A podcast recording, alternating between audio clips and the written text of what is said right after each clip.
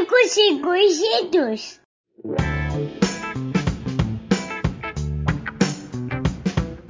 Olá, meus amigos e conhecidos, eu sou o Gabriel e esse é meu podcast, o Ninguém Me Perguntou.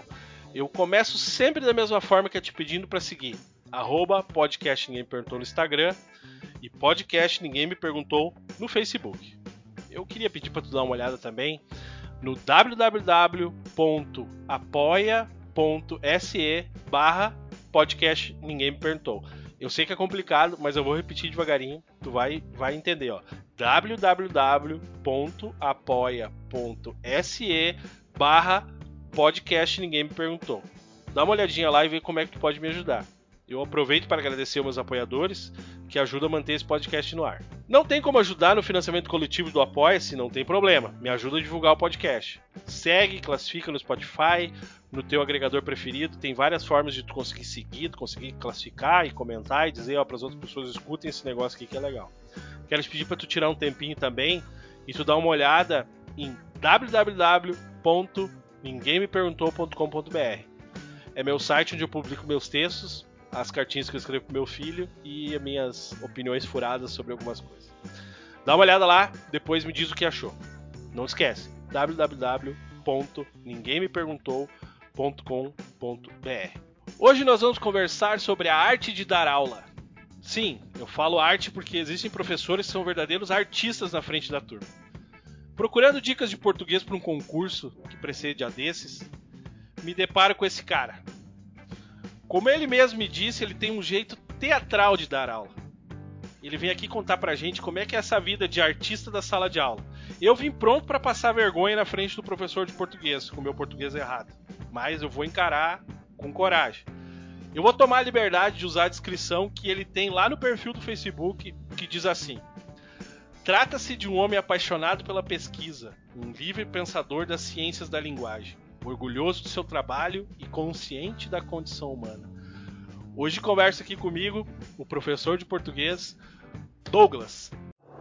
Ho, ho, já começou mais um episódio do Ninguém Me Perguntou. Ho, ho, ho, já começou mais, mais um episódio do Ninguém Me Perguntou. Olá, sejam bem-vindos ao Ninguém Me Perguntou. Você escutou a musiquinha, certeza já animou. Porque você sabe que quando nós chega, nós chega com tudo. O convidado é entrevistado pelo mano de canudo. Gabriel, meu Deus do céu, Jô Soares da Podosfera. Conduzindo uma conversa interessante e sincera. Ô, oh, fera, nem espera, você fera pra galera. Chegou a hora de ouvir um papo que reverbera. Ho, ho, já começou mais um episódio do Ninguém. E aí, professor, tudo bem contigo? Opa, Gabriel, olá, olá pessoal, tudo bem? Boa tarde, bom dia, boa noite, não sei exatamente em que horário vocês estão ouvindo ao podcast.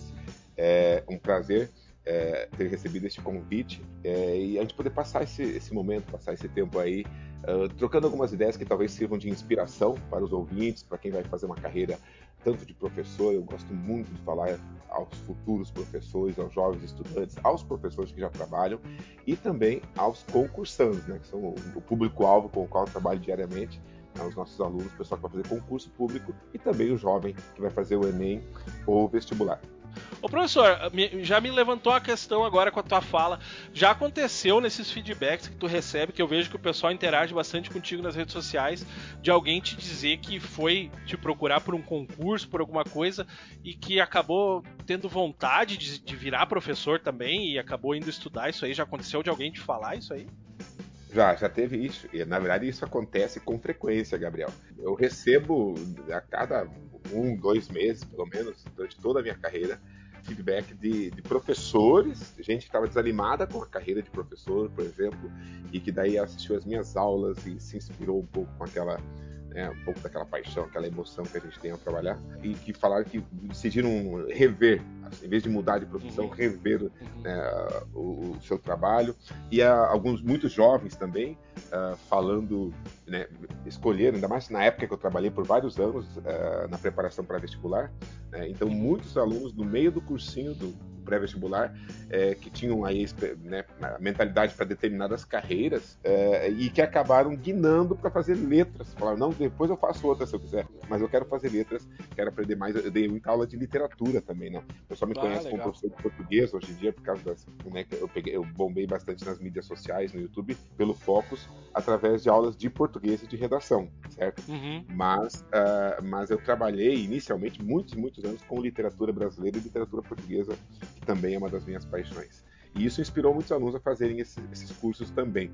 E um, existe um amigo nosso, que é um grande professor, um gigante né, da preparação para cursinhos no Brasil inteiro, que é o professor Pablo Jamilk. Ele foi meu aluno no ensino médio. Ah, que legal. a gente não tem tanta, tanta diferença de idade assim, mas aqui eu comecei a dar aula muito jovem, tá? Uhum, e daí, é, ele. É, então, é, eu estou com meus 20 e poucos anos, e ele ali nos seus 16, 17. Então, eu dei aula, eu fui professor de português dele no primeiro, no segundo e no terceiro ano do ensino médio, num colégio aí na cidade. E aí, é, um dia eu soube, né? eu nunca mais vi, né? O aluno vai se formando, vão chegando novos uhum. alunos. Uhum. Um dia eu, eu soube. Não, quem está dando aula lá é o Pablo. Não sei, eu perguntei quem está dando aula de português em tal lugar. É o Pablo. Que Pablo? O Pablo Jamil. Eu falei, o Pablo Jamilk. O cara, o cara foi meu aluno, ele fez letras, fez português, então que massa. Daí um dia encontrei ele, conversamos também, e ele né, falou e agradeceu. Eu achei isso uma das coisas mais emocionantes da minha vida. É, Douglas, foi, foram as tuas aulas que me fizeram ter certeza que eu queria ser professor de português. Né? E, cara, e ele é um gigante, ele é, tipo assim, ultrapassou o mestre infinitamente no seu trabalho, e isso, na verdade, faz a gente sentir a verdadeira realização do teu trabalho. É, é você poder pegar uma pessoa, imagina um bombeiro ou um salva-vidas né, no, no, no mar, na praia, e ele vê a pessoa se afogando. O que, que o cara faz? Ele afunda e joga a pessoa para cima. E é aquela uhum. pessoa que importa, né? Essa sensação, sabe, de você empurrar essa pessoa lá para cima e ver ela viva bem. Depois você se cuida, depois você se vira. Ali você nada, você está preparado, mas você conseguiu levar aquela pessoa para cima. Esta sensação é a sensação, eu creio, de cada aluno que a gente forma, que a gente inspira, né, que a gente faz passar num concurso, é, é a grande glória. Eu acho que é um, um, um sentimento de acertei, né, professor? Ou, ou é uma né, não é a explicação, como é que é a palavra. É, era isso que eu buscava na vida, né? Tu vê o aluno que nem tu, para ele, imagina ele te ouvindo dizer que ele é um excelente professor e tudo, e para ti, né, se, podendo falar com orgulho disso, né? Eu acho que essa é a explicação, né? O dia que se perguntar, né, por que, que será que eu virei professor, acho que tá explicado aí nessa, nesse teu comentário aí. Né? Você acredita, não sei, você acredita nessa coisa de, de, de, é, de predisposição, é, algo assim como vocação espiritual, algo assim? eu acredito. Eu né? acredito. Pode ser também, então pode ser um pouco disso também, talvez, né? A pessoa uhum. simplesmente encontrou a sua potência, né? Uhum. Conseguiu investir nela. Uhum. É, eu acredito, professor, que todo mundo tem um, um porquê não vamos entrar no mérito dos porquês, tá? Senão eu vou, eu vou apanhar de ti hoje aqui, né? Mas todo mundo tem um, um, um, um porquê na vida, né? E, eu, e não só a pessoa tem o seu porquê, como as coisas que acontecem na vida, né? Tudo. Acho que tudo se completa e com o tempo as coisas vão, vão aparecendo, vão ficando mais claras, né? Eu acho que é, a, nossa, a nossa. Acho que a nossa caminhada na vida é a caminhada de tirar o véu da frente da, dos nossos olhos, o nosso conhecimento vai fazendo com que a gente passe a compreender as coisas que passaram pela gente, mais do que as coisas que irão vir pela frente. Ô, Mas... Gabriel, agora você foi o professor, agora você falou algo muito. Ah. Você falou algo muito significativo aí, camarada. Muito bom mesmo. Né? Agora eu agradeço as suas palavras, cara. Muito bem. Valeu, professor. Ô, professor, eu. Tu fala de Cascavel do Paraná, né? Estamos aqui, eu moro aqui. Uh, só, eu, tive, eu vi numa foto do teu Instagram tu pilchado com uma pilcha gaúcha bem a preceito. O que que era aquilo ali, Tchê? Então, era, era um, um festival, era, era é, um rodeio, que, havia um rodeio crioulo e um festival, é, e eu participei na, na declamação da poesia Mas gaúcha. Que tal? Mandei um, Jaime Caetano Brown, mas assim, bem na, é, é, bem na humildade mesmo, porque nós temos grandes uhum. declamadores aqui na, na, região também. Só que daí uhum. o CTG me convidou, um dos CTGs me convidou, já tenho amigos lá, etc e tal. Apesar de eu não ser um tradicionalista, não sou o camarada que anda pilchado de dia e de noite, né, como o pessoal fala, dorme de bobagem, né, não, uhum. não é, não, não, vou, né, não vou inventar isso aí, não, não, não é, né, não é minha, né, minha cultura diária, mas meu, meu pai, minha mãe, meu irmão, toda a família é gaúcha, da região do noroeste, ali de Tenente Portela, uhum. né, Três Passos. É, tenho amigos também ali no, em toda a região da capital. E eu nasci em Santa Catarina, na verdade. Sou natural de São Miguel do Oeste, Santa Catarina. É, ah, do... E estou morando no Paraná. É o gaúcho que foi subindo aí, foi migrando e conquistando, conquistando terras, né? Ah, Abrindo cancha. Ô professor, eu quero só voltar umas casinhas e dizer pro pessoal que sentiu falta de eu não ter dito teu sobrenome na apresentação, né? O pai e a mãe do professor Douglas, quando ele nasceu, eles pensaram, eles muito uma visão muito muito futurista, assim. Eles pensaram assim, ó, nós, ele vai sacanear as pessoas, ele vai ajudar, ele vai, ele vai brincar com as pessoas, ele vai ser um mestre no português, ele vai ajudar as pessoas a aprenderem. Mas para ele nós temos que dar um nome que ele vai ter que fazer faculdade para aprender a falar para as pessoas. Professor, tu me falou três vezes o teu nome, me disse como é que se pronunciava, mas eu não tive coragem. Então vou pedir para que tu diga, tu diga como é que é o teu nome todo, por favor. Então, né? Eu sou por parte de mãe, eu, é, meu sobrenome né, materno seria Machado, né? Então toda essa machadaiada aí do Rio Grande tem muito parente aí é, com esse sobrenome de Machado. E os polacos, né? Os poloneses por parte de pai são os Wiśniewski. Né? Então também tem espalhado toda Santa Catarina, no Paraná tem bastante, no, é, no Rio Grande também, tá ok? Então é um sobrenome polonês, né? A, o, o, nome é complicado, mas o significado é meio simples, é cerejeira. É pessoal ah, que, que cultivava cerejas lá na, na Polônia na antiguidade. Né? Então, quer dizer, é o cara que, que significa família que, dos cerejeiros. Né? O Douglas uhum. dos cerejeiras. Como se falava, o João né, do, dos, dos Palmeiras, o Pedro é, e assim vai, né, das, laranjeiras, e aí vai. Sim. O, o, o pessoal que ouviu, o, o, pessoal que ouviu agora, ele pensou, tá, mas o Gabriel fez todo esse, esse papo aí, o professor falou tão simples, mas quando eu perguntei, o professor disse, não, mas o S tem som de X, o, é, o outro, o S tu não fala. Então, só para as pessoas saberem que eu não me assustei tão, tão, tão fácil. É, é, eu curto muito isso de línguas, inclusive, se você permitir, eu falo um pouquinho sobre essa formação. Eu, eu não falo polonês, mas já, né, lógico, né, estude, estude, estudante de línguas, né, eu falo, eu tenho fluência em português, inglês e francês apenas. Eu arranho no espanhol e arranho no italiano, mas não vou dizer que eu tenho fluência, não. Né, espanhol e italiano, mas inglês, português, francês que eu já estudei mesmo, já, já fiz cursos completos disso aí. E aí também já busquei uma coisinha de russo, uma coisinha de polonês, né, é, chinês, né, já tive aluno, árabe, várias línguas eu já tenho um, um, contato, um contatinho, sabe? De aprender a dizer bom dia, dizer um oi, pedir uma coisa, por favor, obrigado, essas coisas, essas palavras pedir básicas. água, sei, pedir onde é que é o banheiro. É, em diversos idiomas. E daí, esse basiquinho, né? Mas isso não é ainda para comunicação, né? Agora, uh, o Wisniewski é muito fácil. Esse ski que você encontra, esse SKI no final, de quase uhum. todas as palavras, né? É, do, todos os nomes poloneses tem lá. Szymanski, Petransky, Kaczynski. Ostrovski. Kinevski, Ostrovski, etc e tal. Você vai perceber, às vezes está com W, às vezes está sem. O normal é com uhum. W. Né, na Polônia, mas aqui no Brasil, nos registros, foram se perdendo esses, esses Ws muitas vezes, né? E, e ele, esse skin final significa família, tá? Então é, é quando é um sobrenome, quando é nome de família, uhum. termina é com isso. É, você vai lembrar, por exemplo, lá do que é famoso, Osama Bin Laden, né? Então esse uhum. Bin que tem no árabe indica a família, ele é Osama Laden, uhum. só, que, só que esse Bin significa da família Laden.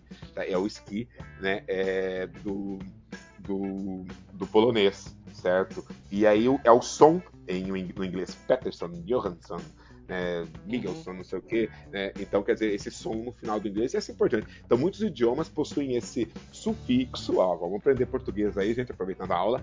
Então, um pedacinho que você acrescenta no final da, de uma palavra é um sufixo. Se for no início da palavra, é um prefixo. Né? Então, esse é um sufixo né, que designa, então, uh, nome de família. Ô, professor, e, e, e não sei se se tu sabe se isso é uma questão de português ou questão de antropologia, sei lá. Mas uh, os nomes brasileiros, brasileiros, os nomes comuns do Brasil também, né? Da Silva, uh, de Carvalho, né? Dizem Esse que D, né? Do Santos, do Santos, que era, de Souza que é, são nomes de escravos, né? Que eles pertenciam àquela à família do seu Silva lá. Então ele colocou quando ele registrou, quando foram registrados, eles é, foram viraram da Silva. O de, não sei se já ouviu falar sobre isso. Claro, claro. É, exatamente. Você vai perceber isso com todos os sobrenomes de origem portuguesa, porque eram os colonizadores portugueses, né? Ah. é, que tinham escravos. Então o cara veio de Portugal, era branco, europeu, vinha para o Brasil. Né? Havia lá o, o escravo, né? o africano, o afrodescendente, que estava a, ali trabalhando. Então quem que é aquele lá? Quem que é, né? Imagine na época, pessoal falando. Quem que é aquele preto lá? Ah, aquele é o Simão. Simão que Simão? É o Simão dos Santos. Né? Não é que ele tinha esse sobrenome. Se você parar para pensar, né, é, ele tem, é, ele tinha um nome e um sobrenome africano, né, lá na família dele. Eu não sei, é, é, Eto'o, né? Eu não sei muito sobre nomes africanos, mas imagina lá, Eto'o, do futebol, lembra, né, do Eto'o? Então, Eto'o, não sei o quê. Então, ele tinha um sobrenome assim.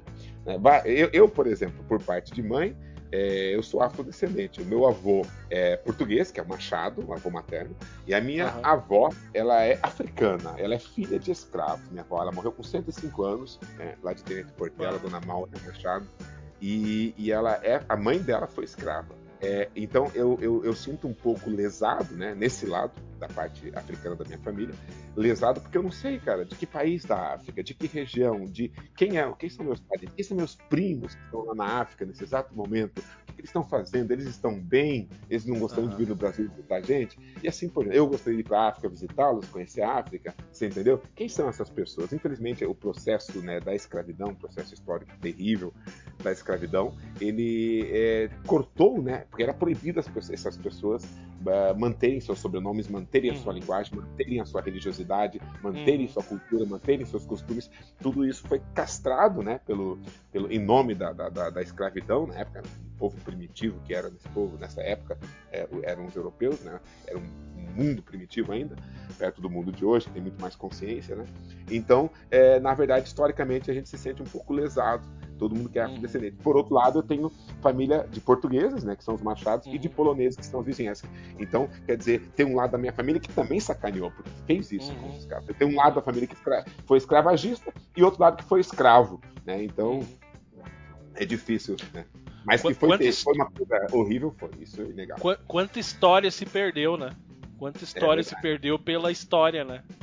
Se pai, eu sou parente do Eto'o, né? Do, do, do- do jogador de futebol. Então, eu É, podia, não tem eu, como. pô, tem um infelizmente parente não vai ter famoso lá, saber, né? E nunca É. eu vou poder saber, né? Vai, pô, eu gosto de jogar futebol. Ô professor, eu já contei ali antes então que eu te conheci vendo tuas aulas de português no YouTube e eu fiquei muito vou dizer, vou dizer, vou te dizer encantado com o jeito que tu dava aula, que tu interagia, tudo mais, achei muito legal mesmo, porque eu sempre fui um cara que me dei muito bem com os meus professores e eu sempre tive professores maravilhosos assim que viraram amigos, né? Então eu, eu me encanto muito com quem se dedica a essa profissão. Agora, te ouvindo falar, né, sabendo que tu que tu fala 20 idiomas, essas coisas assim, fica Não muito vamos criar fica- exageros aí, né? eu fico Agora- muito mais curioso, professor. Mas eu queria que tu me contasse, me contasse a tua história um pouquinho, porque tu dá, tu dá aula em curso preparatório para concursos, ENEM, vestibular, para medicina, né, que deve ser, eu- eu acho, deve ser um, um- um enfoque diferente, né? Então eu queria que tu me contasse um pouquinho tua história, como é que tu chegou a, a ser esse cara aí dessa aula teatral, como tu mesmo falou. Bom, Gabriel, o, é, eu de criança, né? Nós tivemos um pequeno é, contratempo na família. Meu pai faleceu de câncer, é bem jovem, ele tinha 39 anos quando ele faleceu. Pá, A gente era muito jovem. criança pequenininha, eu e meu irmão. E ele morreu de câncer, teve câncer, né? Lá nos anos 80, início dos anos 80, né, não, teve um tratamento adequado nem nada. Hoje poderia talvez ter mais durabilidade, né? Mas daí ele acabou falecendo, a gente passou apertos financeiros, né? Ele era o mantenedor da família.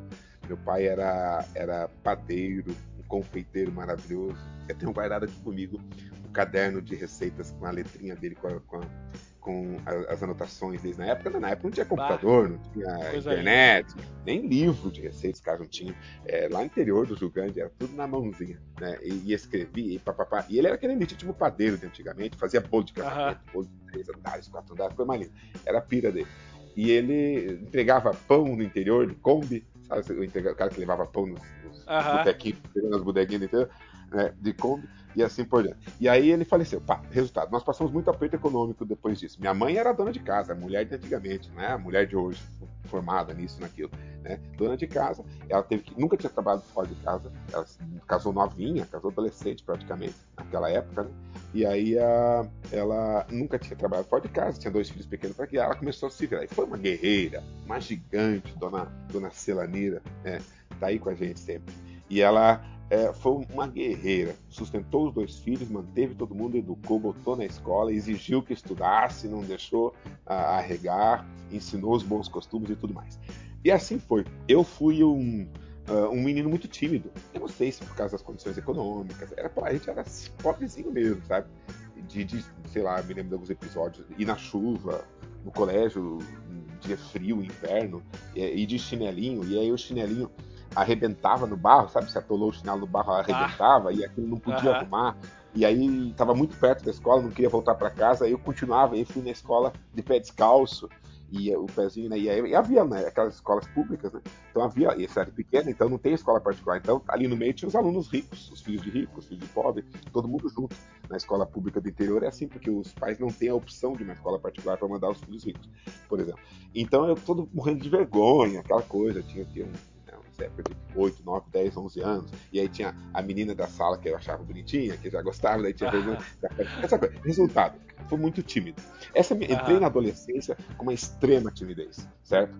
E aí, uh, aquela coisa, tinha uma autoestima muito baixa, por vários motivos, assim, psicológicos. Isso me levou a ser um menino recluso. E os meus grandes amigos que eu descobri foram os livros, cara. Então eu comecei Uau. a ler muito novinho.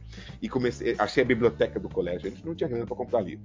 Eu fui na biblioteca do colégio um dia e olhei aquele universo de capas coloridas, de bichinhos, de coisa, tá, tá, tá, tá, tá, tá, tá, tá, tá por incentivo da minha professora de português, né, que faleceu de Covid. Ah, agora, dona Neuza entre outras. E daí, cara, é, entre os professores e, né, e, mestres que eu tive. E aí, aquele universo de livros, cara, e cores, eu pensei, mas será que é legal isso aqui? Não sei, não tinha esse hábito em casa. Minha mãe não era, nesse momento, uma leitora. Eu tinha um irmão mais velho, mas ele era aquele aluno bagunceiro. ele era aluno que dava trabalho. Ele é o, né, era brincalhão, o esporte. Era o jogador de, sabe, que menino que é bom no futebol, mas é ruim na sala? É bom na educação física? Era meu irmão. Sim, sim. E daí, né? É, e aí, então também não tinha nenhum modelo. Mas tudo bem, comecei. Ele gostava de gibi, da Marvel, na época muito, ele lia muito gibi. Né? Homem-Aranha, essas coisas, não era filme, né? era nem desenho animado, nem videogame, era gibi mesmo, era né? histórias em quadrinhos, action, né? É, chamei... Bom, os caras é, curtiam muito isso, é, HQ, né? beleza? Daí, uh, daí o que que acontece? Eu lia por aí. E aí eu comecei a ler. Cara, quando eu peguei uns livros, eu fui lendo, pá, cara, eu fui descobrindo o universo, um Monteiro Lobato, eu fui descobrindo umas coisas assim, que outros livros infantis que eu não lembro, né, de autores simples desconhecidos, tá? Depois fui chegando na adolescência, né, é, e eu, eu, fui lendo outro, o, outros livros, outras obras, fui descobrindo os autores devagarinho, e aí eu li muito. Isso, não, obviamente, e é isso que eu falo para todo mundo, como melhorar o português. Lendo, cara mas não existe ah. segredo. Ah, meu filho tem dificuldade com é, é sentar e ler. Porque você entra em contato com aquilo, camarada. Se você sentar e ficar olhando uma pessoa cozinhar todos os dias, então, é um momento, às vezes, você senta e fica só olhando a pessoa cozinhando. Ela pegou, preparou, cortou, papapá, temperou, passou, misturou, ah, ligou o fogo, tudo, tudo, só fica olhando. Daí no outro dia você vai lá e olha de novo. No outro dia, cara, é impossível que você não aprenda muitos macetes para cozinhar. O dia que você for pôr as mão, a, mão na, a mão na massa, você vai ter um monte de, de, de modelos mentais para você saber, ah, eu me lembro que ela cortou desse jeito, ah, eu me lembro que ela pôs tanto de sal, eu me lembro que ela deixou no fogo baixo. Se você observou com atenção, você aprender muita coisa de cozinha, que lógico você vai aprimorar ainda mais na sua prática. Mas é isso, o primeiro passo para ser para gostar de português é ler. Então eu tirava as melhores notas de português, daí o que acontece? Você vai nas outras matérias, é, você tem as. Uh, né, tudo envolve interpretação de texto, português, etc. Então ia bem em geografia, ia bem em história, tá, tá, tá, tá, tá, tá. É, ia bem em matemática, também gosto do raciocínio lógico. E aí foi. Resultado. É, chegou o dia da faculdade, fazer vestibular. Fiz vestibular, universidade pública, saí do colégio público, nunca fiz cursinho nem nada, se bem que o curso de letras né, não é um curso muito concorrido, né? Não vamos comparar aí com a medicina, por exemplo. Mas tu era, já te destacava, professor? Tu destacava como estudante? Bastante. Eu era conhecido. Até hoje, meus amigos de infância, né? Douglas, é, você não fez nada além de seguir a lógica na sua carreira. Porque eu, eu, eu, eu levava os outros colegas lá em casa, aquele cara fazia trabalho, fazia o trabalho sozinho. Ou ainda a mãe do amiguinho via as minhas notas, via as notas do amiguinho que estudava na mesma sala, mandava o amiguinho lá, lá em casa de tarde, ela, ela preparava, ou, ou, eu ia na casa dele, ela preparava lá bolinho de chuva, né, suco, essas coisas, servia pra gente, pra eu ensinar o, menino, o, coleguinha a matéria, pra gente estudar junto, pra ensinar ele a Sim. estudar. Então eu já era um, um, mini professor ali aos 11, 12 ah, anos legal. de idade. Né? E assim, realmente nesse sentido havia destaque. E aí eu fui fazer vestibular. Só que eu morava no interior, fazia pequeno, cidade de Planalto, aqui no sertão do Paraná. E daí uhum. eu vim para Cascavel, que é uma cidade maior, né? É, hoje já com quase 400 mil habitantes, então quer dizer. E aí vim fazer a universidade aqui. Fiz vestibular, tá. No dia que eu fui fazer a matrícula, foi bem engraçado. A matrícula não, a inscrição no vestibular. Então, eu, na época, bem desinformado, não tinha nem telefone em casa. Eu cheguei lá, a moça perguntou: Oi, quer fazer matrícula? Tá, os documentos estão aqui, tá, tá, tá. É, que curso que você quer fazer, moça? Daí eu perguntei: Que curso vocês têm? Com quem vai, né, vai pedir uma cerveja? Qual que você tem aí? eu não sabia, eu não tinha pesquisado nada. Eu, o dia da inscrição do vestibular, eu não sabia que curso fazer. Eu não sabia que cursos havia na faculdade, é sério. Uh -huh, uh -huh. Eu, cheguei, eu chego lá, né, eu sempre fui assim, me deixei levar pelo, pelo destino. Né? Deixa a vida me levar, né? Ou o acaso vai me proteger enquanto eu andar distraído. Então eu fui lá, né? Que curso você tem? Daí a moça apontou na parede uma, uma, um cartaz ali gigante, né, que eu não tinha visto, com o nome dos cursos. Ah, tem uns cursos legais: enfermagem, pedagogia, informática, né? Início da, da né? Anos 90. Né? É, então, é, o computador estava nascendo naquela época aqui no Brasil. E daí, uh, vários cursos, ciências contábeis, ciências econômicas, administração, engenharia agrícola, né? Cara, aquilo ali era muito legal. Eu achava que todos pareciam legais, sabe? Nossa, eu quero todos. E daí, uhum. e daí tudo é conhecimento, tudo era estudo, né? Imagina, o cara chegou sedento ali.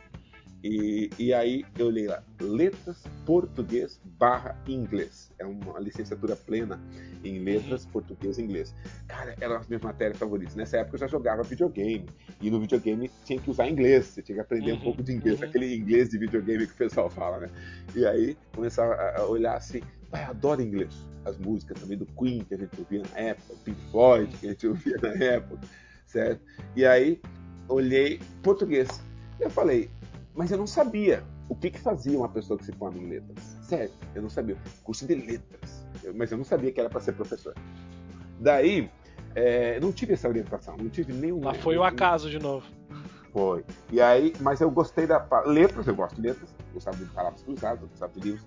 É, português, eu gosto de português. Inglês são matérias em que eu me dou bem. Eram as minhas melhores notas a vida toda. Eram as minhas aptidões. Eu pensei, ah, eu vou fazer isso. Depois eu descubro pra que serve. Né? Minha mãe estava é, me ajudando a me sustentar durante a época da faculdade. Meu irmão mais velho também, né? Até eu conseguir um emprego, alguma coisa. Então eu vou fazer isso aí, depois eu vejo. Letras, português e inglês.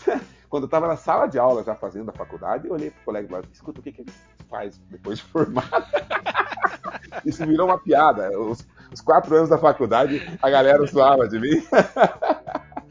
Chegou o dia do da, das quarto ano, último ano, o dia de fazer os estágios e tem aquele momento da aula de metodologia de ensino, de didática, uhum. e, e, o professor colocava a gente para dar aula para os colegas. Pega um assunto, né? Vai lá na frente uhum. e dá uma aula para os teus colegas. Todo mundo fazer isso, em sala ainda, para depois ir lá na, no estágio. E aí eu dei aula, preparei minha aula, tá, tá, tá, tá, tá, tá, tá, tá, tá. Uma menina da sala, colega minha, muito querida, só ergueu e falou assim: Douglas, você tem que dar aula em cursinho. Eu, eu, eu, nunca tinha ido um cursinho, eu nunca tinha visto uma aula de cursinho, eu não sabia como é que era uma aula de cursinho. Mas essa menina que tinha feito cursinho, que era de uma família mais abastada aqui da cidade e tudo mais, ela falou: você tem que fazer aula de cursinho, você tem que dar aula em cursinho, uhum. certo? Eu falei: legal, foi a primeira vez que eu ouvi isso, assim, dar aula em cursinho. Eu estava com 20 anos de idade, no último ano da faculdade, né? E eu ouvi esse assunto. Daí, tá, saí dali. Cara, durante a faculdade, eu tive, assim, um, uns momentos meio tristes. Teve uma, aquela coisa, uma paixão não correspondida. Uhum. Teve umas festas com amigos, umas bebedeiras, cachaças, educacional, etc e tal. Saudades da mãe, e, né, da comidinha da mãe, sabe? Eu tava só comendo miojo. Uhum. Terminei Foi para longe dela, na, fez a faculdade Sim. longe de casa. É, na cidade de Cascavel e ela continuou morando em Planalto, lá no interior. Ah, tá. Ela continuava lá. É, não era longe, é uns cento e pouco, 150 quilômetros no máximo. Só que é, ainda assim não tinha, não, ia, não visitava toda semana, não tinha dinheiro. Desde Uhum. quando pegava um ônibus mas não era sempre. Tá. Resultado, terminou a faculdade, eu decidi voltar a morar com ela. Pedi se ela se eu podia morar com ela, não tinha pra onde ir. Tá. Eu fui lá, voltei a morar, comecei a trabalhar no estado. Comecei a dar aula no estado, aqui no estado Uhum. do Paraná. Foi muito bom, colégio estadual. Foi, também conheci grandes colegas, grandes professores, grandes pessoas que me orientaram. Eu era muito novinho, 21 anos, né, já dando aula, formado. E aí eu tinha, dava aula nesse Pra, curso pra que, pra que série tu dava aula, professor? e- e quinto ou oitavo ensino médio. Né? Daí eu, na, época havia os técnicos, né? era técnico em enfermagem, técnico em, em magi- magistério, né? técnico em informática Sim. e técnico em contabilidade. Tá? Devia ter uns caras da tua idade lá. Não, tinha cara de 26, 28, de 30 anos. Ah, tinha cara mais velho. A galera, às vezes, né, deixou de estudar e vai fazer isso depois de velho. Aham. De velho aham. não, né? Depois que passou a adolescência, pelo menos. Sim, então sim. a maioria era mais velha que eu, cara. Só que daí já gostava. Daí, ó, português, aula, aula de inglês, né? Inglês técnico e assim por diante. Tá. Eh, depois de três anos dando aula ali, na cidade de Capanema, inclusive, interior do Paraná, certo? Três anos dando aula ali, no terceiro ano surgiu eh, dois, duas situações interessantes. Um concurso que haveria ah, aqui no estado do Paraná, eu não me lembro exatamente que concurso que era, mas não era, eu não ia fazer esse concurso. Mas um grupo de, de- de ex-alunos meus e de amigos, não sei o quê, e gente de fora, se reuniu e pediu para eu dar aula de português para eles, que um deles tinha sido meu aluno, tinha falado muito bem da minha aula, não sei o quê, e isso novinho ainda, e bastante cru. Eu Uhum. não tinha preparo para isso, assim, como eu tenho hoje em dia. Eu não conhecia direito o que era um concurso, sabe? naquela época, quanto eu conheço hoje, imagina. Daí, mas para eu dar aula de português para eles, pra eu, né, responder questões, etc. e. E, eu dei, essa foi meu primeiro, primeiro contato em dar aulas para preparação de concurso. Né? E aí, outra situação foram os alunos que iam morar na Europa, eles iam ser passadores de carne, sabe? Cara, churrascaria, passador de carne, Uhum, sabe? uhum. Daí, o cara ia ser. Imagina, falei uma bobeira agora. O, o cara. Tá, mas você sabe que o pessoal vai pra Europa, vai pra, ganha uma grana preta, sabe? Trabalhando de passador. tá Sim, ligado? sim. Os caras fazem a grana lá, depois volta para o Brasil cheio da grana. né? Daí é, é- é um- uma carreira. E eles precisavam de um inglês básico, um inglês básico, né, etc e tal, para falar oral, né, muito mais um inglês falado Uhum. e para entender, atender o cliente, para falar da carne, etc e tal. E eu fiz um curso intensivo. E eu ganhei uma grana, né, nesses dois cursinhos. E eu falei, ah, que legal, cara, porque salário de português, professor de estado, não é lá essas coisas, né, vamos falar a verdade. Professor da área pública ganha mal. E na época não era diferente. Então, eu vi, nossa, entrou aquela graninha extra, me fez um bem na economia da minha casa. Daí, logo em seguida, me chamaram para dar aula num colégio particular do- da, da cidade, abriu um colégio particular na cidade, e me chamaram para dar aula ali. Eu só trabalhei é, os últimos três meses do ano, aí, que eu fui convidado, trabalhei. E aí, no ano seguinte, recebi um convite para dar aula num cursinho em Realeza, cursinho Impacto. Realeza é uma cidade pequena também, que tem ali na região. E aí, é, trabalhei meio ano, seis meses nesse cursinho, já ganhei, comecei a ganhar uma grana melhor do que no Uhum. estado. E aí, no ano seguinte, me chamaram para trabalhar em Francisco Beltrão, aqui no Paraná, no, no- no curso e colégio Aliança. E aí, como era Beltrão era muito longe, lá de onde eu morava, minha mãe morava, eu pedi licença para minha mãezinha, falei, eu vou, vou, vou, vou pro mundo de novo, mãe. Dá minha, Uhum. minha mochila aqui, né? Amanheceu, peguei a viola, botei na sacola, e fui viajar e vambora. Nessa altura do campeonato, eu eh, tinha uma namorada, nós havíamos engravidado e eu tive minha filha. Ah, e daí ela, elas foram, obviamente, morar comigo, etc. E tal. Nós não éramos casados nem nada, era um- foi uma gravidez de namorado. e aí, em Francisco Beltrão, eu comecei a trabalhar com cursinho mesmo, eh, maior, assim. Trabalhei, foram dois anos ali, e em 2001 eu vim para Cascavel, a convite da tia Isailda, muito famosa aqui na cidade, a dona do colégio, cursinho Colégio Ideal. E aí foram abrindo vários caminhos aqui na, na região. Eu trabalhei depois, Foz do Iguaçu, que é uma cidade aqui próxima, é, várias cidades, Toledo, várias cidades aqui do Paraná. Certo? Eu comecei a dar aula, dei aula em Maringá, então várias cidades aqui da- do Paraná eu, eu trabalhei com cursinho pré-vestibular. Aí fui, fui, fui focando nisso, cursinho pré-vestibular, aula show, turma com 150, 200 alunos, sabe o famoso cursão mesmo? Uhum, sala uhum. cheia, dar aula no microfone. Eu lembro que eu, falei que eu era sempre tímido Sim. e que eu adolescente tímido, né, em casa, lendo livros, lendo, lendo, lendo, lendo. Então, quando eu estava na faculdade, cara, eu descobri o teatro. Porque eu morava em cidade pequena, a gente não via teatro, a gente era sempre. Ah, tá. Tá aí o segredo. Tinha uma colega, a Ana Paula, ela era do- de um grupo de teatro, teatro, esse teatro revolucionário mesmo, sabe? Não o Uhum. teatro da- da Globo. Assim, né? ah, Uhum. Esse pessoal que faz teatro de rua, que viaja, come, sabe? Esses caras bem engajados mesmo. Aham, aham. né? Vão, visitam creches, visitam o Hospital do Câncer, é, é, asilo, é, fazem como campanhas, não para eles, são simples, pobres, maltrapilhos, mas fazem tudo assim para ajudar os outros, fazem, fazem as peças teatrais para arrecadar comida, para doar, para não sei. É, é, lindo, cara. E aí ela fazia teatro. E, eu, e eu, ela me levou a assistir o teatro, né? Eu era, entendeu? A assistir as peças e me mostrou, cara, isso é encantador. E eles eram bons, cara. Eles eram muito Uhum. bons, bons. Você viajar. E aí comecei a ver outras peças de teatro, aí comecei a me apaixonar. Não por fazer teatro, por assistir ao teatro. Né? Uhum. Mas lógico, sempre observador, sempre aprendendo. Aquele lance de olhar a pessoa cozinhando. E daí, é, eu, eu sempre fui muito autodidata, certo? A minha, a minha brincadeira sempre foi eu buscar o que, que eu quero aprender e eu estudar e eu aprender. E o concurseiro, o concursando, ele é um cara que tem que ser autodidata. Ele tem que saber onde está o ponto fraco dele e ele tem que Uhum. saber ir atrás daquilo com economia de tempo, né, com objetividade, e ele tem que saber tirar daquilo que ele assistiu, da aula, daquilo que ele leu, né, da apostila, do livro, dos exercícios que ele resolveu, ele tem que ter aquela habilidade, aquela inteligência para tirar disso o seu aprendizado, para depois aplicar na prova. Tá. E aí foi o teatro. E aí fui dar aula. Quando eu fui dar aula, e essa coisa, eu vi a turma de alunos, cara, falar, e aquela galera prestando atenção em mim, e ninguém me julgando, né? Se eu era bonito, se eu era Uhum. feio, se eu era pobre, se eu era rico, aquela coisa que, eu- quando adolescente e bobo, né? Se algum adolescente já ouvindo, é, é bobeira pensar que as pessoas estão nos julgando. E se alguém te julgar, essa pessoa é a que você menos deve dar bola. É- Essa pessoa é, ruim. verdade.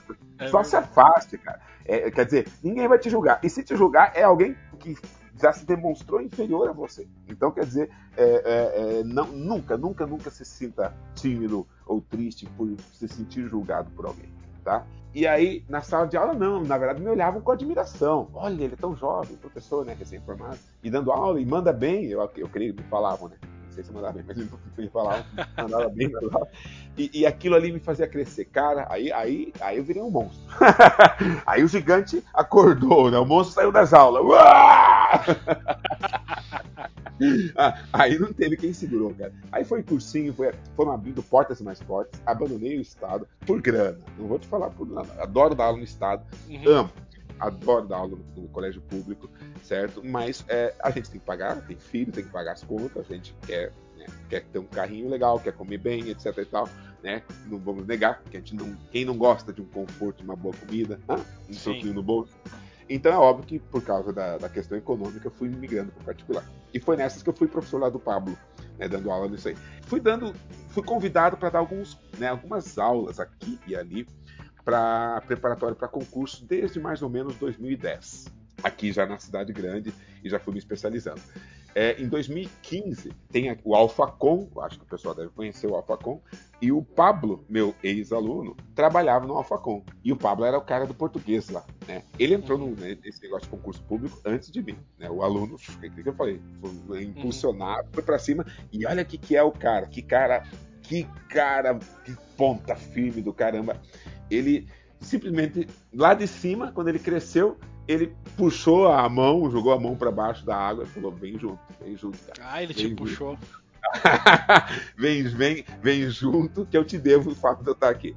E aí, cara, foi mais ou menos isso. E aí ele, ele falou: não, Douglas, vem para o mundo dos concursos, você vai ganhar uma grana boa, você tem todo o perfil, vai, vem para cá. Esse negócio de pré-vestibular é bom, é legal, mas você pode experimentar uma coisa nova aqui. Tá afim? Tô.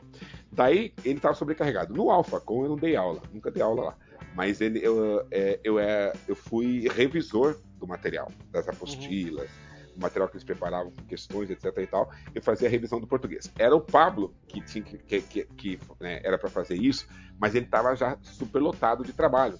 né, Ele não tinha tempo para tudo, já estava cheio de aula, estava viajando, dando aula fora, famoso já. É, e aí ele, ele me terceirizou, ele contratou né, dar aula aqui. Depois disso, ele saiu do Alpha e ele foi para o Focus. E lá do Focus também, é, depois do Focus, ele saiu e ele montou a própria legenda, certo? Ah, Então, o meu trabalho no concurso está muito vinculado ao Pablo. Ele montou a, o próprio curso, né? O método Jamil. E aí, é, ele precisaria sair do Focus. Então, quando ele saiu do Focus, ele precisava deixar alguém uhum. que ele considerava a altura. E ele vai no Fox e fala: tá aqui o professor Douglas, certo? Ele pode ficar aqui. E logo em seguida também o, o Fox tava, já, está, já tinha dado aula lá, estava em negociação com o professor Sidney Martins, que veio do Rio de Janeiro, também um excelente professor, um cara muito ponta firme também. E aí estamos nós lá no Focus hoje, eu e o Sidney, uh, na parte do português, claro, entre outros grandes mestres. E então, fui dar aula nos concursos e como você, né, Gabriel, me falou agora há pouco, você me conheceu através dessas aulas no YouTube uhum. ou mesmo na plataforma do Focus Concursos. Quem quiser conhecer mais desse material, dessas aulas, é, tiver interessado, eu sugiro entrar no site www.focusconcursos.com.br. E quem quiser trocar uma ideia com o professor, conhecer um pouco mais do meu perfil, convido a seguir o meu Instagram, pfdouglasw. Eu não coloquei o Vichinesc inteiro lá. acho que ia dificultar o pessoal. Porque aí sim, né? Não era uma sacanagem, né? ia diminuir os seguidores. Né? Então, é, é, PF Douglas W. Acho que depois vamos, né? Eu vou te marcar lá, professor. É, eu ainda legal. sugiro mais, eu sugiro que quem, que quem vai estudar para concurso dê uma olhada para não parecer, né, professor, que eu tô puxando teu saco, por mais que seja também, que vai lá no teu Instagram e dê uma olhada nos feedbacks que tu coloca lá de várias pessoas dizendo, professor, como tu me ajudou, professor, que legal. Que eu acho que isso é, é, é mais é mais real, sabe, professor, do que a gente falar aqui que que, que funciona, Sim. assim, né? Muito legal. Essas, essas, palavras de gratidão que eu recebo, cara, são os meus verdadeiros troféus. Não é, é salário, né? é, claro que salário, é mas não é o salário, mas não é a glória de ser professor, não é não sei o quê. Cara, essas palavrinhas, essas palavrinhas são o verdadeiro troféu. Ô professor, dando uma olhada no teu Instagram eu vi que tu toca teclado, toca gaita de boca, escreve poesia, que é um inquieto, assim, o que, que tu tem mais de talento que, que as pessoas não sabem? ai, ai. Não, eu não tenho muitos talentos, não. Eu, ah... Não, professor, imagina. é, eu, eu, que nem te falei, a minha grande curtição são é, linguagens, estudos de linguagens, tudo está ligado à letra, né, ao estudo da literatura, à história da arte. Né, é, brinco no teclado, faço os barulhinhos aí, né, gaitinha de boca na harmônica. É, instrumentos musicais, música em geral, né, música, arte, né, literatura, são, são uhum. paixões que eu tenho. Eu sou enxadrista também, eu gosto de jogar um xadrezinho, né, não sou ah, um grande enxadrista, né, também sou jogador de, eles falam assim, jogador de nível de clube, né. Gosto de recitar poesia, declamação, escrevo os poemas também. São esses os talentos. Gosto de viajar de moto, tenho moto, gosto de pegar a estrada, duas rodas, né, com a galera aí, né, on the road, born to be wild, né, uh, é, tô com, é, gosto de ser pai, né? eu amo, né? Isso não são talentos, né? São, são coisas, bem naturais. Quantos tu tem, professor? Eu tenho dois filhos. Tem uma minha filha, né? Aquela lá daqueles episódios lá do passado, né? Uhum. Uh, mas aí nós acabamos não continuando juntos, né? O casalzinho durou uhum, uns anos, uhum. depois papapá, não deu certo, a gente separou. Elas estão morando em Curitiba. Hoje ela é formada em engenharia civil, minha filha, ah, muito bem massa. sucedida, já está trabalhando na área.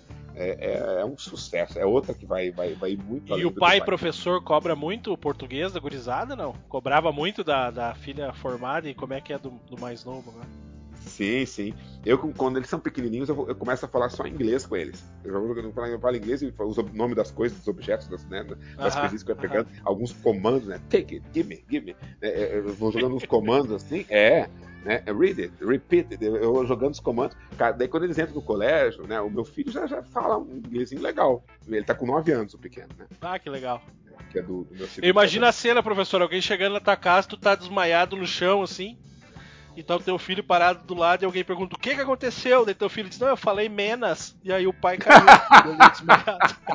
Isso daria, daria pra fazer um meme, né? Isso daí sai, sai um Pior, meme. né, Sai um meme dessa sua ideia aí. Ai, é. ai. Desde que tu começou a, a estudar e estudar português, e principalmente depois que começou a dar aula, a língua portuguesa foi foi mudando, né? Acho que nem tanto nas regras quanto no, no uso dela, né?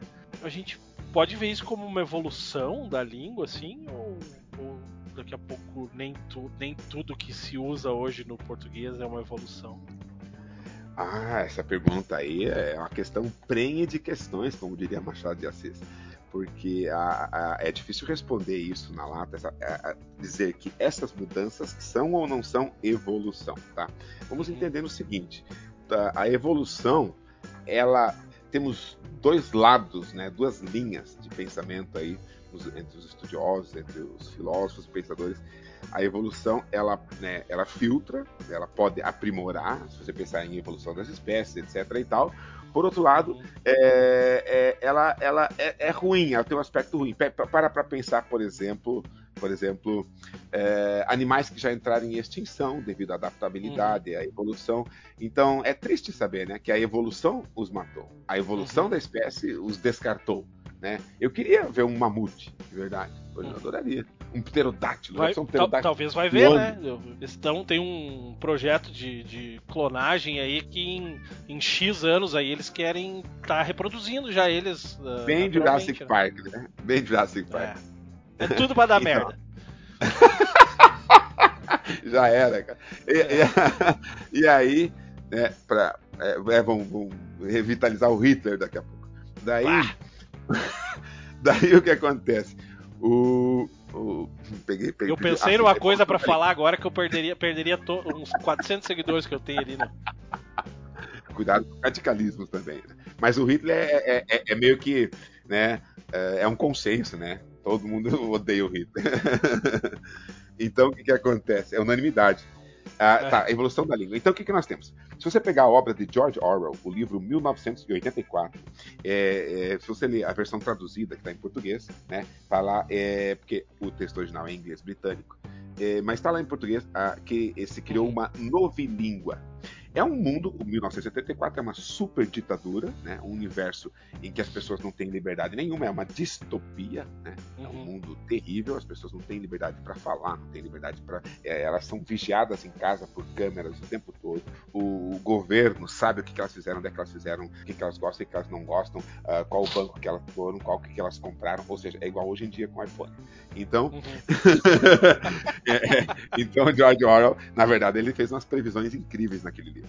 Entre as previsões, ele fala que haveria uma simplificação das línguas, de maneira que a, a, as pessoas com essa linguagem simplificada, elas algumas palavras, algumas expressões, por exemplo, seriam até descartadas, como a palavra liberdade, é uma palavra que não existe naquele idioma. Você uhum. entende?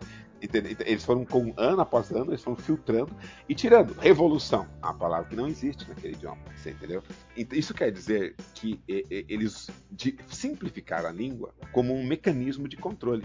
Se você parar para pensar na evolução da língua portuguesa, é, tem muitas coisas incríveis na evolução que tornam a língua mais prática, mais fácil de usar no dia a dia, mais adaptada ao mundo moderno, mais flexível é, a esse uhum. mundo de hoje, etc. E tal. Se você parar para pensar em abreviações, por exemplo, e tudo mais, escrever VC em vez de você, TB em vez de uhum. também, né? Tudo tem a ver com essa nossa agilidade, essa nossa pressa do mundo moderno, mas é uma simplificação também, certo? É, agora a pergunta é: será que os usuários da língua, é, da língua dessa língua que tanto evolui, é, eles não, não vão perder um certo contato com o texto original? Veja, a Bíblia. A Bíblia é um texto antigo, escrito em uma língua antiga, certo? Uhum. É, no hebraico, no aramaico, e depois as principais traduções da Bíblia da época, elas foram para o latim, por influência da, né, das, das, igrejas cristãs e tudo mais, o próprio catolicismo, né? depois foi a, a Vaticano, né? É, em Roma, Itália, latim, né?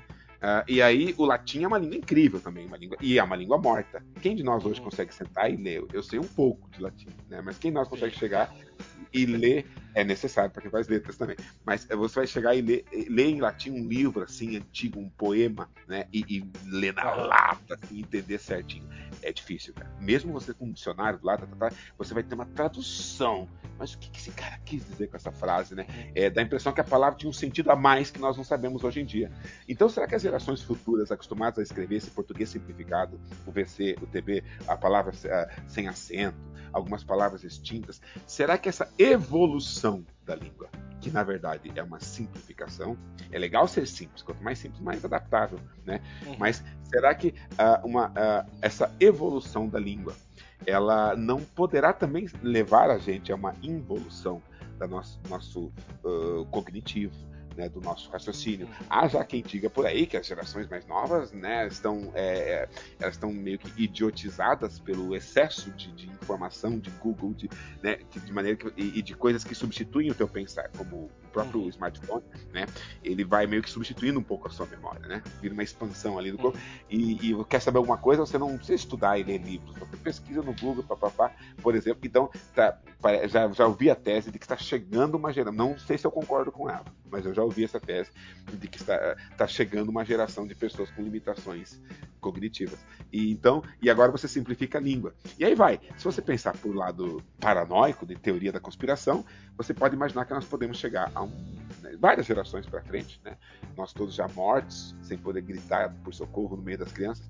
É, é, é, é, essas crianças aí abandonadas, já idiotificadas, né? É, desde o nascimento, né? Perdendo contato com a, a, filosofia antiga, com o pensamento antigo, com a, o verdadeiro sentido do texto antigo. Uhum, Porque o cara, uhum. o cara, o cara tem traduções da Bíblia que dizem uma coisa, tem traduções da Bíblia que dizem outra, e são, e são controvérsias que põem em xeque alguns dogmas da igreja. Uhum, Por exemplo, uhum. a homossexualidade, né? Uhum. Por exemplo, a, a, a, comer carne de porco, existem restrições ah. a isso. A né? profissão, né? Eu, eu, eu vi um documentário esses tempos de uma moça que ela estava tentando provar que Jesus era pedreiro, não era carpinteiro.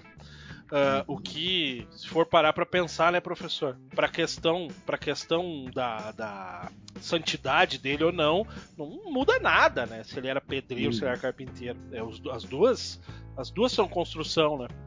Na, na, época não havia especialistas. É muito provável. Vamos falar agora a resposta. É muito provável que ele tenha sido isso. É aquele cara que faz de tudo, né? E é, é a palavra que, que ela achava era isso.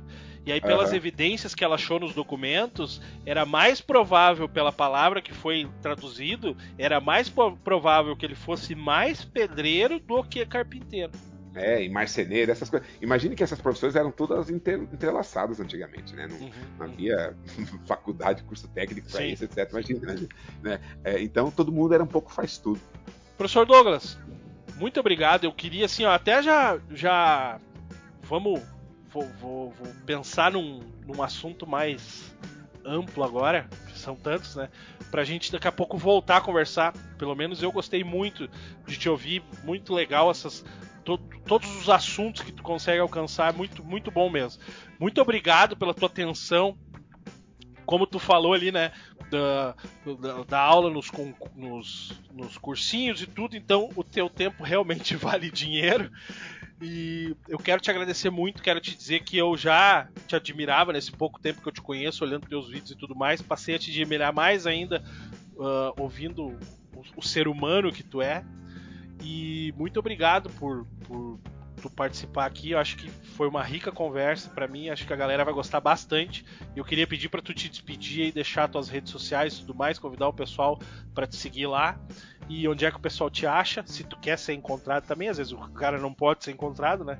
Então, obrigado, professor, e eu deixo aí a despedida por ti agora. Tá bom, valeu, Gabriel. Né? Não pode ser encontrado só pelos credores, né?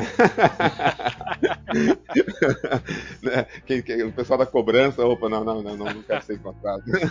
É, Gabriel, Por isso que valeu, o nome é difícil, é para ser difícil de procurar no Google. é verdade.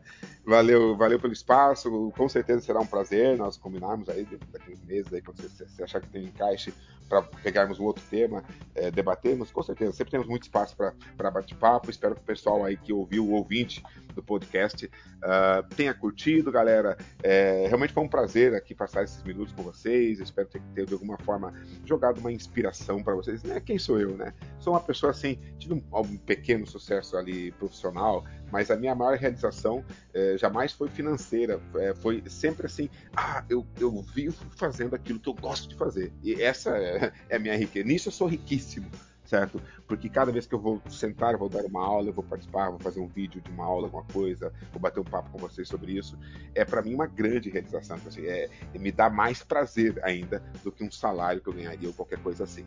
É, eu tenho uma vida modesta, eu gosto de manter a vida simples, manter uma, né, um nível de simplicidade. Isso é uma questão né, meio que uh, como o pessoal fala assim, tem um time que fala, esse cara vive no bugrismo. Mas é um chucro. É, é o cara do, do, rancho mesmo, sabe? Ah. Eu gosto dessa simplicidade, certo? É, nada muito assim luxuoso, eu não me sinto confortável. Por causa do próprio costume, gente. Eu venho de uma origem humilde, tive alguns sucessos na minha vida, certo? O, o suficiente. E, é, e, e, a, grande, a grande sacada na vida da gente é, é, é o significado da palavra gratidão, né?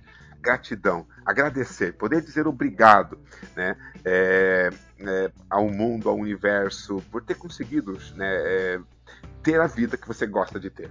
Isso eu posso falar que eu tenho, certo? Dentro da minha simplicidade, dentro da minha humildade, e, e isso me faz feliz. Uh, agradeço muito o espaço, gente. Quem quiser conhecer um pouco mais, acompanhar o professor, se eu puder, através disso, eu ajudar vocês, certo? A, a, seguirem seus caminhos aí de estudos, de concurso público. Se vocês tiverem a pesada, vai fazer vestibular, ou vocês mesmos vão fazer vestibular, fazer o Enem, eu tenho material para isso também. Ó, no meu Facebook, você procura a página Senta a Pua Concursando.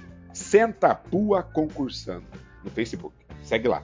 E no Instagram é pfdouglasw. Segue lá, eu mesmo que respondo, eu mesmo que converso. Se tiver alguma dúvida, tem dúvida de português? Manda para mim. Assim que eu tiver um tempinho, eu vou respondendo todas as dúvidas que chegam, certo?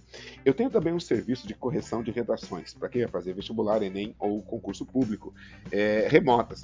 A pessoa manda para minha página, Senta Pua Concursando, o PDF ou fotografia da redação, é, eu faço é, a correção, a análise de acordo com a banca que a pessoa vai, vai enfrentar, certo? Bah, e mando show. feedback para a pessoa, né? Ah, é, é um, né? Eu faço alguns pacotes, né? Para uma, duas, três redações. Aí se a gente negocia, não tem problema não. E não é caro não. E, o, e também, quem quiser conhecer as minhas aulas para entender assim, o Gabriel, ah, Gabriel tá né, puxando o saco. Tá exagerando? Cara, nunca ouvi falar desse cara aí, o, o cara tá falando. Mas é, é, Na verdade, eu sou uma pessoa assim, simples e desconhecida, mas é, tem um materialzinho para vocês verem, testarem se vocês gostam ou não das aulas, tá? É, no YouTube, gratuitas, tá? Eu tenho 82 aulas é, num programa que eu fiz no, no YouTube através do Focus Concursos chamado Papirando Português. Papirando. Olha que legal, eu adoro a, a literação dessa, desse, desse nome. É Papirando Português. Papirando Português. Né? Fazer uma musiquinha. Ah, dá. É, tenho 81, 82 aulas, certo? Envolvendo vários aspectos do português que você pode assistir gratuitamente. Resolução de exercício de concurso, de questão de concurso e tudo mais, certo? É, e você vai poder sentir também um pouco como é que é a vibe do professor, se você gosta, se você não gosta. Fique à vontade para criticar. Eu leio as críticas, reflito e vejo se de alguma forma eu posso usá-las para melhorar. Valeu, galera! E, então, um abraço para todo mundo, gratidão mais uma vez ao Gabriel e ao podcast. Ninguém perguntou, ninguém me perguntou. E é, estamos aí para as próximas, galera. Ah, vamos sempre, sempre, sempre, sempre é, perceber, por mais que a sua vida às vezes não é fácil, e eu sei que a gente passa por diversos apertos, cara, isso é vida, né? É, mas tenta perceber, cara, que sempre existe algum motivo para você agradecer. E aí você agradece. Quando você agradece, você se fortalece. Quando você se fortalece, você consegue enfrentar aquilo que estava sendo problema. Valeu, galera? Então fiquem bem e espero encontrá-los em breve. Abraço, professor. Este podcast faz parte da Podcast. Conheça os demais podcasts acessando podcast.com.br.